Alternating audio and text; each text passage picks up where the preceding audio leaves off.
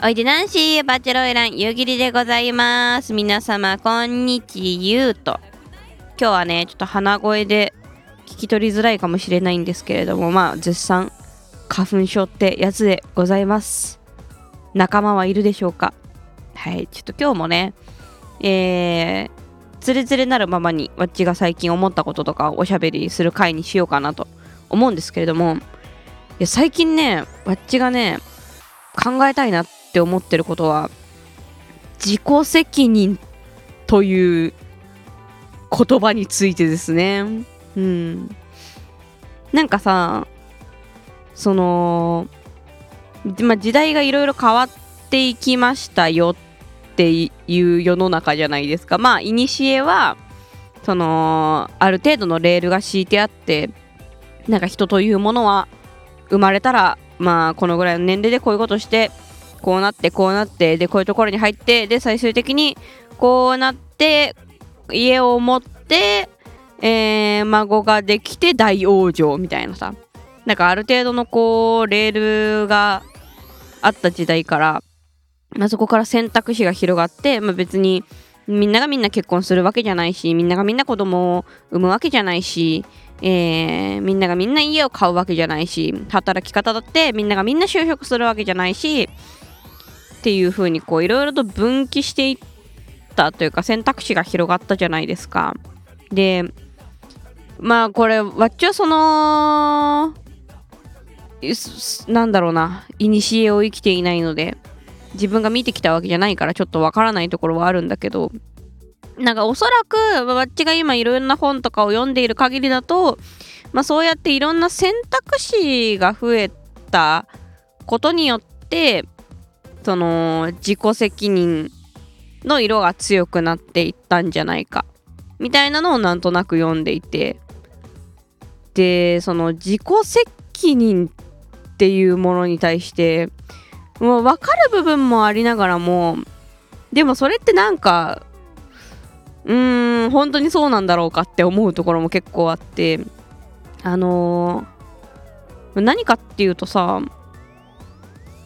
ほん例えばその望まない妊娠をしましたと。まあ一応ねこれしくじり性教育ですからね。こういう話もしていきましょうよ。望まない妊娠をしましたと。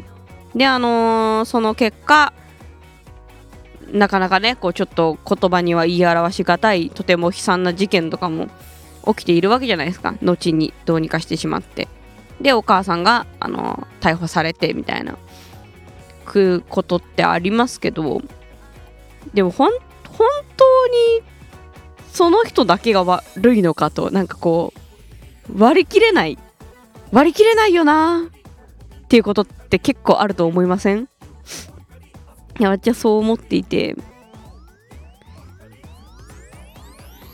ななんすかね？まあ私もいろいろ今まで生きてきていろいろ失敗したことに対してそれは自己責任だからっって言われてくること多かったんですよ。でなんならわっちのお父さんがめちゃめちゃその考え方の人で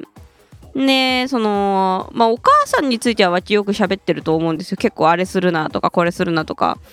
でも特に漫画家には絶対にならせてくれなかったみたいな。結構わっちに関心の強いお母さんでいろいろあったんですけど。でそれに対してお父さんは本当に何々をするなって言ったこと多分ほとんどなくって。うん。大学もね途中でわっちゃ辞めたりとかしてるんですけど。それについてももう何にも言わず「はーい」ってだけで。でそそれに対してね聞いたことあるのよお父さんに。なんでお父さんはそのわっちに対してあれをやりなさいとかこれをやりなさいとか言わないで入れるのと。聞いてみたところあのお父さん自身も家庭でその何も言われなかったと。まあ何でも好きにしなさいと。言われてきてその代わり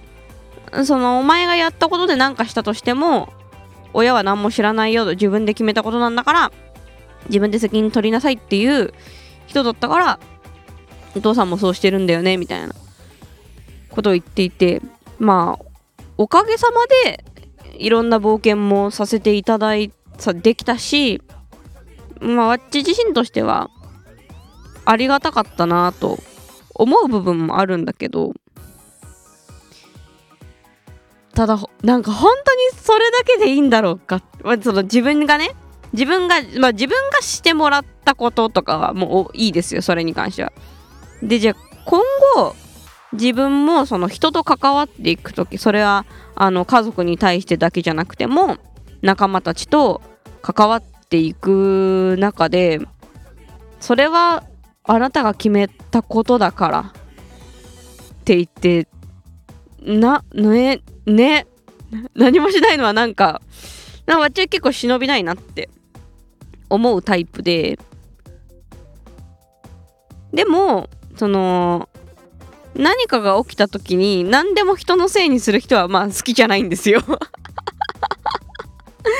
きではない。そのうん。いやなんでこんなことになっちゃったのってそれをその選択を自分がしてきたからでしょ？とは思う。それは思うけどただそのバッチがいろいろ考えてきた中で今はこうしていきたいなって思うのがその責任の所在は確かに自己責任論というかその自分に選択した人にあるのかもしれない。だけどそれだけじゃないと思うんだよね。なんかその全て決めたことやったことが全てその人の責任だっていう考え方はさやっぱその人間がその一一個体だけで成立してるって思わない思った場合にできる考え方だと思うんですよね。なんだけどワッチたちってその自分が一人でこうポーンってね何もない空間の中に一人で立っていてそれで自分かっていうとねそれはなかなか難しいことでやっぱり結局いろんな環境だったり見てきたもの関わってきたもの生まれ持ったものとかいろんなものに影響されてでその中でこれが好きとかあれが嫌いとかこうしたいああしたいっていうものが出来上がっていくと思うんです。だからその一人っていうのは本当にこうただただ1なのかっていうとどうなんだろうねって思うところが結構あってで特にほらわっちなんかはさこのバーチャル YouTuber っていう存在ですから最近もねこのバーチャル YouTuber 界隈の中でそのバーチャル YouTuber とは何者なのかとかね。いろんなこう議論が出ているわけですよ。でその中で思うのがやっぱどれもそのなんだろうな、まあ、自分っていろんな面があるじゃないですか、まあ、ちょっとバーチャル YouTuber を出すとややこしくなるからあれだけどよくあっちが言ってるのがその家での自分学校での自分友達との自分それぞれいろんな顔があるよねと。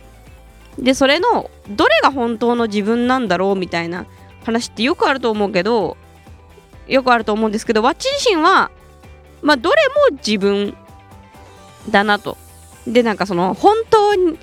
はにやりたいこととか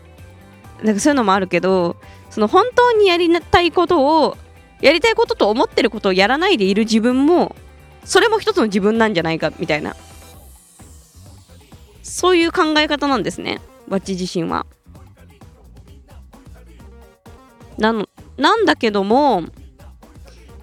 なんだけどもじゃあその自分以外の人がねじゃあ例えば夕霧ちゃんのことが好きだから夕霧ちゃんの全部の面を見たいんだってなった時に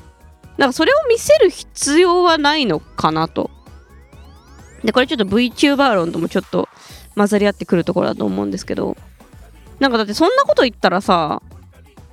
うん、街街歩いてる時にさおっぱい見せてって言われた時に見せなきゃいけなくなっちゃうじゃん。僕はあと芸芸能人とかの話もそうですよね。あのー、芸能人の裏側とかいろいろありますけどその結局は本人がその相手に対して見せている面が全てっていう考え方の方がなんかシンプルなんじゃないかなって気がするんだよね。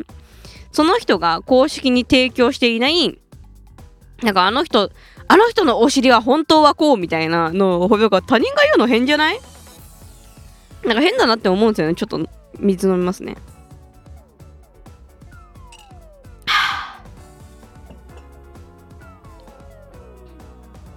うん。だからまあわっちの夕霧感というか自分感っていうのはまあいろんな面がありますよと。それは人間生きてるんだから。でなんだけどわっち自身がこれが夕霧です。これがなんちゃらです。これがうんたらですってその人に対して見せている面がその人に対しての全てであってなんかそれ以外の面は関係ないかなって。なんで知らない人にアナル見せなきゃいけないんですか？なんで道歩いてる人にねえ乳首見せなきゃいけないんですか？ってそういう話じゃないですか。見せている自分がその人に対しての本当の自分っていうことなのかなっていう考え方をしていてそうなってくるとだからその何かが起きた時とかにその責任がねなんか一人に対してあるみたいな考え方あるけどでもその一人の中にもなんかいろんな面があるわけであってでしかもそのいろんな面がある面のうちのいくつか矛盾してたりとかするんだよね。なんか元気でいたいっていう自分となんかもう一生寝るだけで過ごしたいっていう自分とそういうのも同居してたりとかするしあとはその他のね周りの人の影響も受けてたりとか周りの人じゃなくてその社会とか空、ね、時代の空気とかそういうのも何も影響されてたりとかするなんかそういう総合的ななんかそういうのがこう合わさってなんとなく一人っぽく見えてるものに対してじゃあお前が決めたんだからお前の自己責任なってこう全部言えるかっていうと言えないと思うんだよな。わっちはねわっちは言えないと思うんですけど皆さんはどう思いますかね？みたいなことを最近は考えております。はい。ちょっとね今日はお聞き取りづらい声になっていると思うので最近はぼんやりそんなこと考えてますよぐらいで終わりにしたいと思います。はい。お相手はバーチャルウェランゆきでした。またね